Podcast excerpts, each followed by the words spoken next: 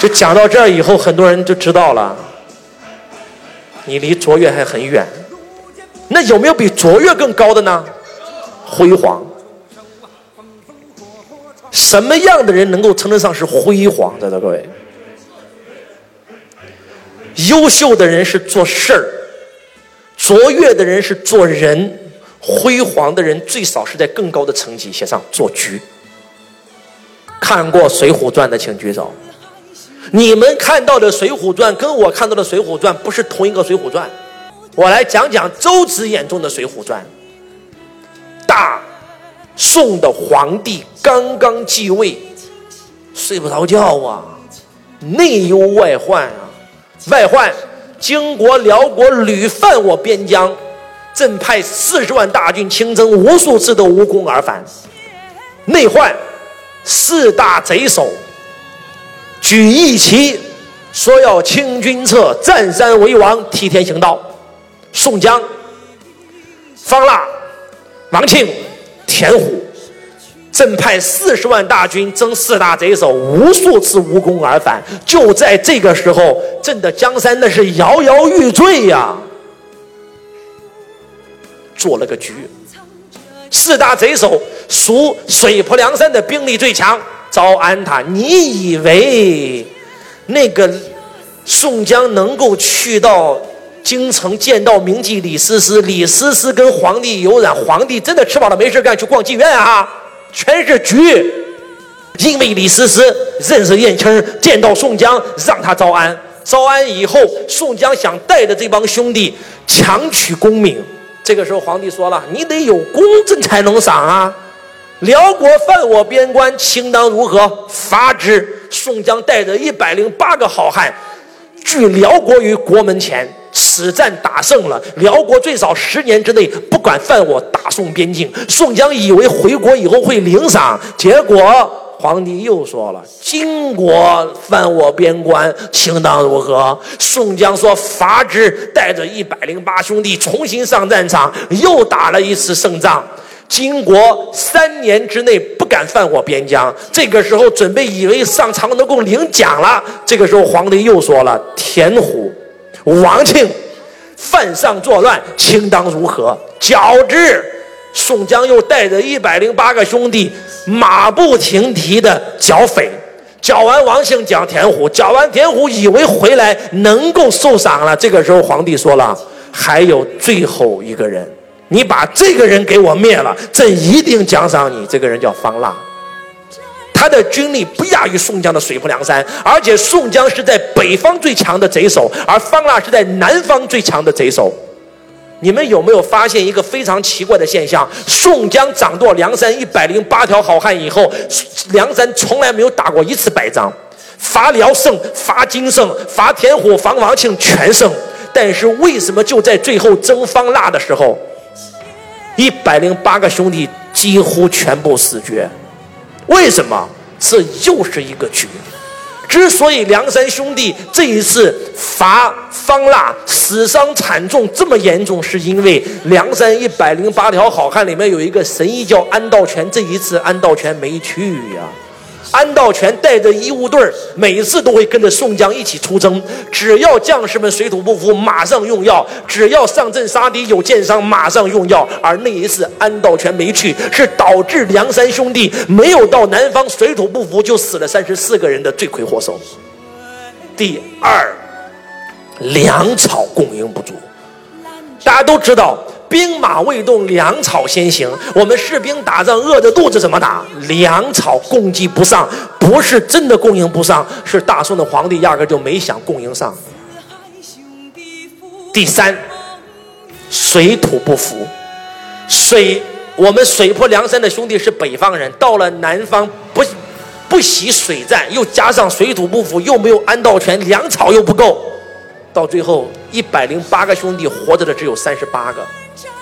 活着回来的只有三十八个。我想告诉你们，就算是一百零八个兄弟打了方腊，一个没死，后队变前队也会死在回来的路上。换句话讲，大宋皇帝从一开始用宋江就没打算让他活着回来。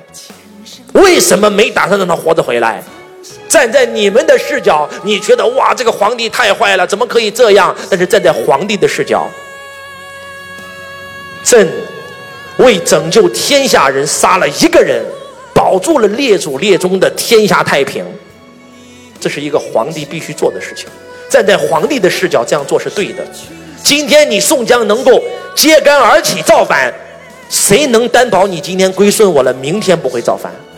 今天你不愿意造反，你的李百灵八个兄弟谁能担保他们的来日不会造反？只有一个方法，能够让天下百姓能够免受战乱之苦，那就是全杀完。这是我看到的《水浒传》。我们再来回忆一下，《水浒传》刚开篇，大宋天子刚刚继位，国家内忧外患，战乱四起。我们再来看看《水浒传》结束以后，辽国、金国已被我国击退，十年之内边境没有战乱，国内四大贼首全部被朕灭掉，而且朕没有废一兵一卒，你不提升能行吗？哎，做事的人遇到做人的人必被降服，做人的人遇到做局的人，你只是别人棋盘上的一个棋子而已。我今天再给你讲个秘密。梁山创始人第一扛把子是谁？王伦怎么死的？林冲杀的。林冲只是个棋子而已。王冲是被晁盖杀的，是晁盖做了个局。因为王伦只是个普通人，占山为王，但是晁盖是在优秀维持的人，一个普通的老板。公司招了一个优秀的员工，这个公司是谁的？一定是那个优秀的人的。听懂的举手。老板不要跟你的员工比能力，但是你一定要跟你的员工比境界。当你公司的员工的境界一旦超过你的时候，绝对不会在你手下做事，因为你降服不了了。晁盖做了个局，让林冲杀了王伦，所以晁盖夺了那第一把金交椅，这才是真相。晁盖是怎么死的？啊，晁盖是怎么死的？晁盖是死在宋江的局下。话说晁盖是一个优秀的人，当王伦那些普通人遇到了一个优秀人的时候，那优秀人肯定做扛把子，不用说的。但是一个卓越的人加入了，你们有没有发现，当那个？当那个宋江没有来梁山之前，大家都是很敬佩曹天王的。但是当宋江来了以后，很多兄弟的心已经不在朝天王身上了。有没有发现？全部愿意拜公明哥哥。他话是第二把金交椅，其实已经成为了第一把金交椅。每战必胜，战无不克，攻无不胜。所以晁盖发现自己的地位怎么样？受动摇了。所以晁盖说：“这样吧。”这次打祝家庄，贤弟你别去，我领人马去。就这句话一说，就瞬间暴露了晁盖在哪个位置，在优秀的位置吗？一个小老板看到自己手下有个员工比自己还厉害，这个人会怎么样？这个小老板肯定很着急，要不就把他给降职，要不就把他停职，然后让自己比他更厉害吗？不就这这回事吗？叫一山不容二虎吗？但是你知道，一个企业家思维的人看到手下有一个人比自己更厉害会怎么样？一定更加重用，把名和利都让给他吗？这就是当年的韩信。韩信最早投靠的是谁？是项羽。当项羽在打破釜沉舟之战的时候，他比谁看的都清楚。他是个炊事员。告诉班长，哎呀，不需要这个刷锅洗碗了。大王会教要求我们带着干粮出发，把锅把船全砸掉。结果那个炊事长说：“你他妈扯淡！”结果一会儿大王的将令真的传过来了，他马上就觉得他妈这哥们是个人才，马上禀告这个项羽：“这哥们是个人才。”请问，一个在辉煌维次的人，突然看到了一个。手上有一个非常厉害的人，这个人会怎么样？一定重用吗？升职吗？但是在一个优秀维次的人看到手下有一个人比他还优秀，他会怎么样？一定是打压。你他妈牛逼啥牛逼？你都猜出我来，这样做自己郎，给我给我看会场门吧！你牛逼，那你那牛逼。结果他就走了吗？跑去投奔谁了？投奔刘邦了吗？在座各位，一个有企业家思维的人看到一个人很优秀，马上会重用他；而一个本身就在优秀维持的人，看到有一个人很优秀，一定打压他，因为一山不容二虎。你之所以认为一山不容二虎，是因为你既然都认为他是虎，证明你跟他在同样境界嘛。优秀的人之所以能成为优秀，因为他们只要一个东西叫荣誉感。优秀的人活着就为了一个东西而活，就是荣誉感。老子要做第一。